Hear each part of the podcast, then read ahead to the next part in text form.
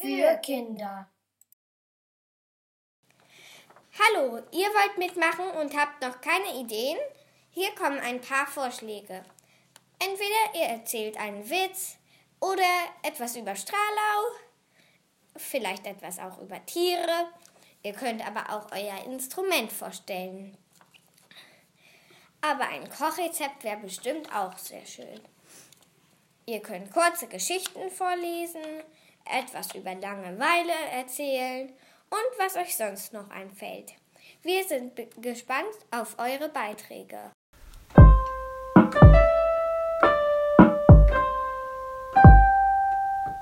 Radio Stralau von Kindern für Kinder.